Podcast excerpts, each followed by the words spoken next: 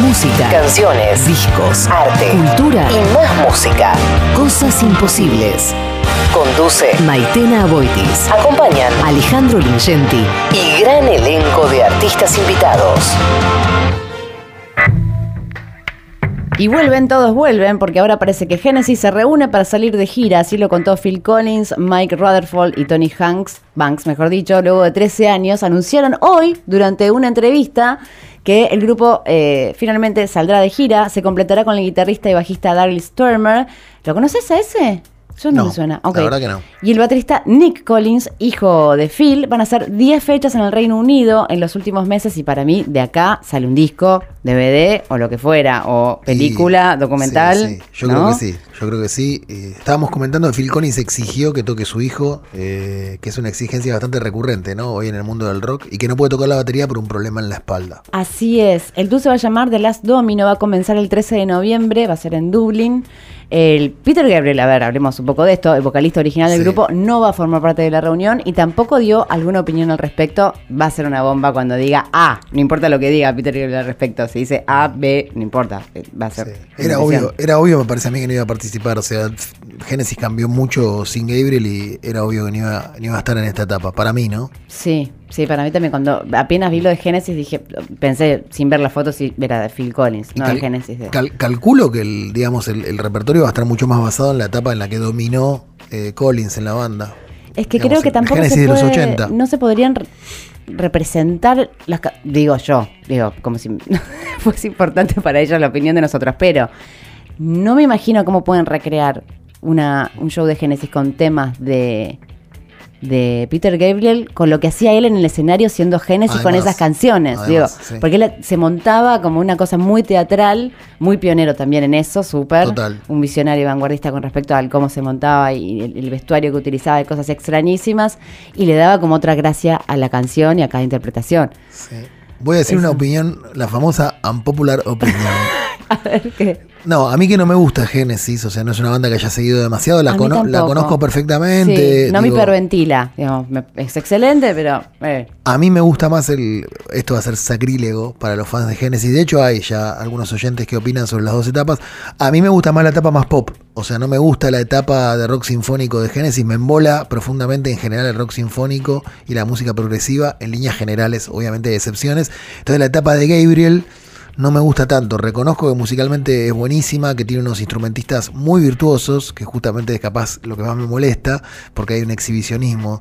Sí. Eh, en ese sentido, me gustan las canciones simples con estribillo a mí. Entonces, eh, prefiero el, el- el Génesis de los 80. Lo que pasa es que la producción del Génesis de los 80 está muy fechada. Escuchás esos discos y decís, uh, esto suena de esa época. No pasa con toda la música eso. No tiene nada de bueno ni de malo, es una característica. Sí, total. Y uniéndome a lo que decís, lo que me sucede con esos dos Génesis, que al mismo tiempo no son de mis bandas favoritas, sí me gusta el rock progresivo, sí me gusta el sinfónico, me gusta Yes, me gusta Rush, me encanta que se vayan al carajo, me gustan ciertas cosas así especialmente de esas dos bandas, Pero por no ejemplo, tanto pará, de Génesis. Las, las ocho esposas de Enrique Alcotavo, las siete, no sé cuántas son, con Rick Wayman tocando todos sus teclados. Eso es Es como. una locura.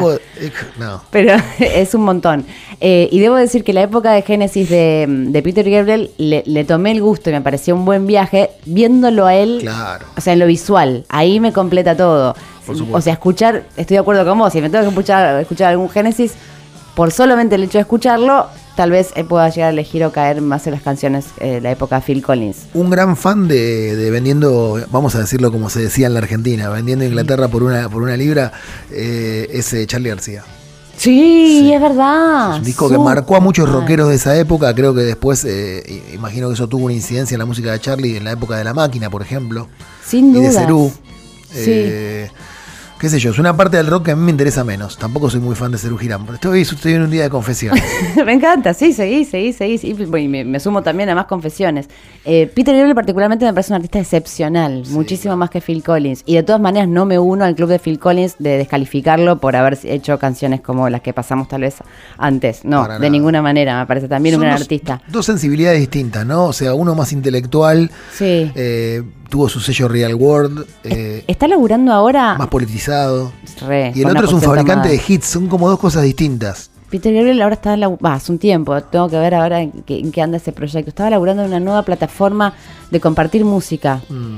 Tiene, tiene una cabeza. Sí, es un bocho. Es un bocho, la verdad. Y Eh, tiene un super hit, ¿no? Que deberíamos pasar en algún momento, que es Sledgehammer. Ese es como su- Sí, tiene un montón. Tiene Ese varios. es como el super hit. de ese es el más conocido. Podemos pasar después, si no, Sí. si ya le, le estamos dedicando Sí. tantas palabras. Sí, ¿por qué Eh, Y hay otra Ese canción que no sé que si la, que la pasamos.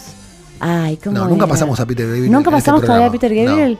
No, Ah, lo pensé y nunca lo compartí. no. ok. Bueno, después les voy a pasar una canción que me encanta. De nuevo, ¿ves? La canción que me más me gusta de Peter Gabriel tiene que ver por haberla visto en vivo. O sea, si pueden ver en realidad. ¿En Amnesty show- o, en no, en un show de él, que los shows de él también, las puestas que tiene son maravillosas. Retomando un poco Sí. entonces la noticia, eh, Phil Collins había contado que no podía volver a tocar instrumento, como bien contabas vos, Ale, y había decidido alejarse completamente de la música, pero retornó con una gira solista que pasó por la Argentina, que tuvo fechas en Buenos Aires y Córdoba. Eh, y según explicó en este programa, ahora va a poder tocar durante la reunión de Génesis, aunque la batería va a estar a cargo de su hijo. Que eso es algo que me parece, la verdad es que no me puedo meter ahí porque ¿cómo, cómo no te va a tentar poder tocar con padre e hijo? Sí, sí. Una- es una maravilla. Y además, también recuerdo ver en escena la química que hay en general entre familiares que comparten escenario es algo completamente extraordinario. Bueno, en, en el último Lollapalooza eso se, digamos, se vio en, en una situación, digamos, casi extrema, que es el show de Caetano Veloso con todos sus hijos, de distintos matrimonios, además de cuatro personas en escena, tres hijos y un padre, muy orgulloso. Y la verdad que la energía que, que circula eh, es mágica. Es distinta, ¿viste? sí. Hay algo distinto. Yo recuerdo algo local. Walter Malosetti tocando con Javier. Sí. Cuando se, yo generalmente iba, yo es re loco, conocía a Javier Malosetti por Walter en realidad, yo era seguidora de los shows de Walter. Y cuando se subía a escena Javier como invitado, es como que se apagaba el mundo, era que era todos los demás estábamos como viendo algo de una manera súper, viste, como no lo podíamos creer, privilegiados. Pero como si no estuviéramos ahí, como si ellos estuviesen en su casa, en su living, y hacían unas magias, obviamente, Walter con la guitarra y Javier con Siempre- el bajo, que era una locura. Siempre igual, un lugar común, pero lo voy a decir, es muy difícil para el hijo, ¿no? La situación. En general los hijos eh, han tenido que, digamos, lidiar con, con esa, no sé, especie de linaje del padre. Le Sí. pasó, mirá lo que pasó con... Hubo casos muy dramáticos. El caso de Julian Lennon, que realmente no pudo desarrollar su carrera, un poco opacado, pa- me parece, por la sombra del padre, porque no tenía el talento, por lo que sea. El caso del hijo de Bob Dylan, ¿te acordás? Jacob Dylan, que es un caño en todo sentido. Y sin embargo, ¿viste? lo cosifico Bueno, y además es. Y no pasa eh, nada. Wallflowers es una banda alucinante. Bueno, ahí tenés. Eh, sí, de todas maneras, esa creo que es otra camada de hijos. Yo Mm. creo que ahora lo que está pasando es que hay tantos hijos de conocidos y están en época de transición, más adolescentes, Claro. ponele, como puede llegar a ser la adolescente por decir joven, como puede ser el hijo de Phil Collins, como puede ser, no sé, el hijo de Z. El hijo de eh, Bono. que estuvo tocando en. Soda, que estaba buenísimo. eh, y que, que creo que ya vamos a estar más acostumbrados. Ya estamos como más, ah, ok, siempre los hijos van a estar tocando y van a, va a ser algo normal y, y- y no necesariamente tenemos que estar comparándolos todo el tiempo con. Puede ser. Y no sé, y hay también un montón de ejemplos de, de otros, de padres que estuvieron muy consagrados o de otra manera consagrados y que sus hijos también hayan sido geniales. Por ejemplo, hablamos de Jeff Buckley, Ese es uno. Y Tim Buckley el- era un genio el padre también y el hijo también le fue muy bien en lo suyo. Lo que creo que estoy de acuerdo con vos que cargan los hijos es con el tener que ser la misma persona que fue el padre o la madre, viste, no tiene sentido. Otro ejemplo que se me ocurre de ese tipo, de, de los malos ejemplos, digo, pero no por ellos, por lo que les pasó a Siggy Marley con el padre. Viste, Siggy Marley tampoco pudo desarrollar una carrera.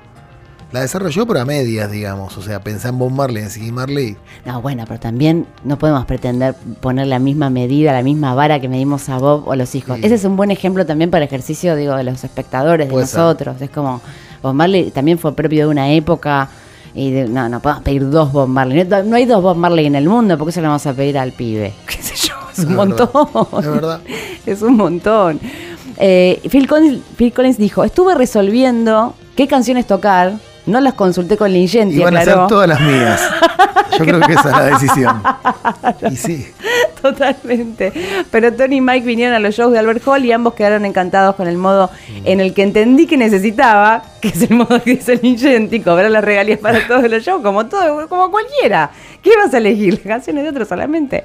Eh, y cuenta que su hijo toca como yo cuando quiere. Soy una de sus tantas influencias al ser su padre. Toca como yo y tiene una actitud parecida, así que ese fue como un buen comienzo. Y bueno, y además, sobre todo lo que tuvo que ver con su época Génesis, dijo: seguimos siendo muy buenos amigos, todos estamos vivos. Y acá estamos. Que creo que lo que está pasando a muchos con esto de los regresos es como, Sí. che, ya estamos grandes, la hicimos.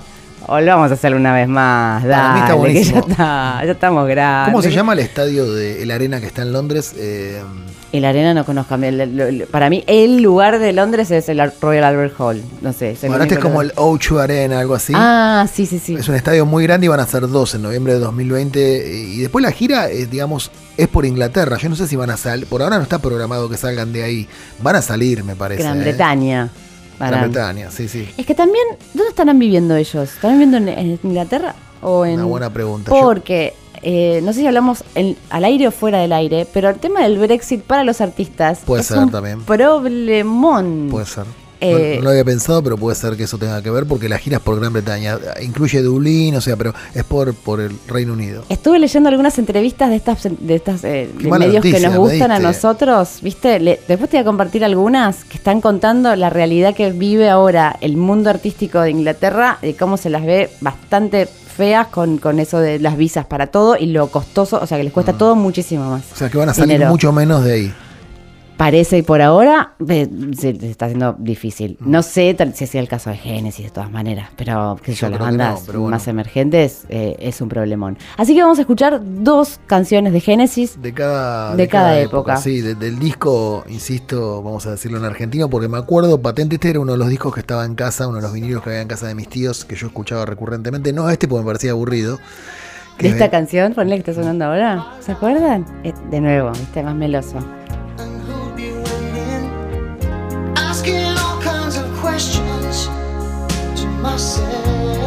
Hice toda clase de preguntas hacia mí y no encontré ninguna respuesta. Sí, muy meloso, demasiado. Esto es mucho más meloso que lo otro, me parece. Bueno, de vendiendo a Inglaterra por una libra, eh, un disco de los años 70, que acá tenemos muchos oyentes que valoran mucho, vamos a escuchar el que fue uno de los primeros hits, por decirlo de algún modo, no sé si la palabra hit combina bien con esta canción, pero digamos fue una canción muy conocida eh, del Genesis con Peter Gabriel, y se llama I Know What I Like. Yo sé lo que me gusta. Génesis sonando en cosas imposibles.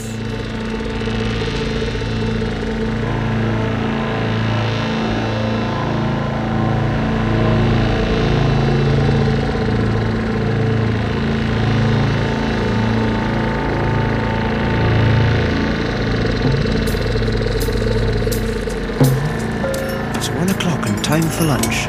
Bum de dum de dum. The sun beats down and I lie on the bench, I can always hear them talk. There's always been Ethel. Jacob, wake up, we got to tidy your room now. And then Mr. Lewis. Wasn't it time that he was out on his own?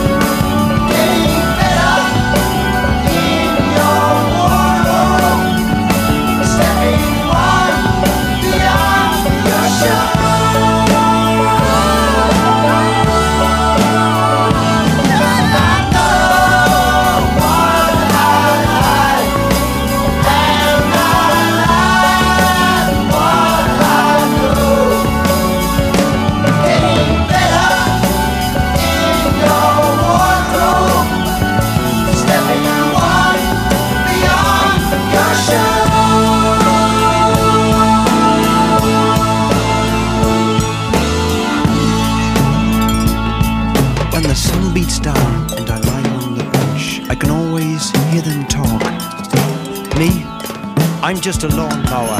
You can tell me by the way I walk.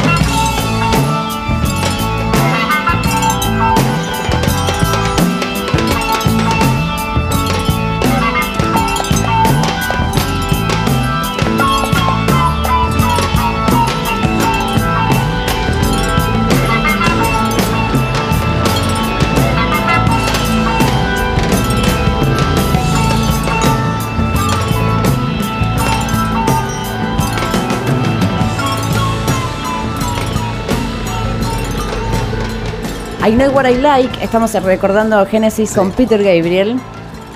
Y al 11 25 80 93 60 ustedes también, ¿eh? Pueden mandar su audio opinando sobre esto y todo lo que les parezca. Y vamos a pasar a la otra etapa de Genesis. Vamos a pasar a la, a la época, a los 80. eh, en realidad esta canción es de fines de los 80 y Genesis, digamos, pasa a ser comandado por Phil Collins y a tener una impronta mucho más pop eh, y más radiable. Yo creo que mucha gente conoce a Genesis por esta etapa realmente. La canción que, escuchamos recién es una canción famosa en la década de los 70, pero que yo por lo menos, que soy una persona bastante vieja, Tan no, re- viejo ni gente.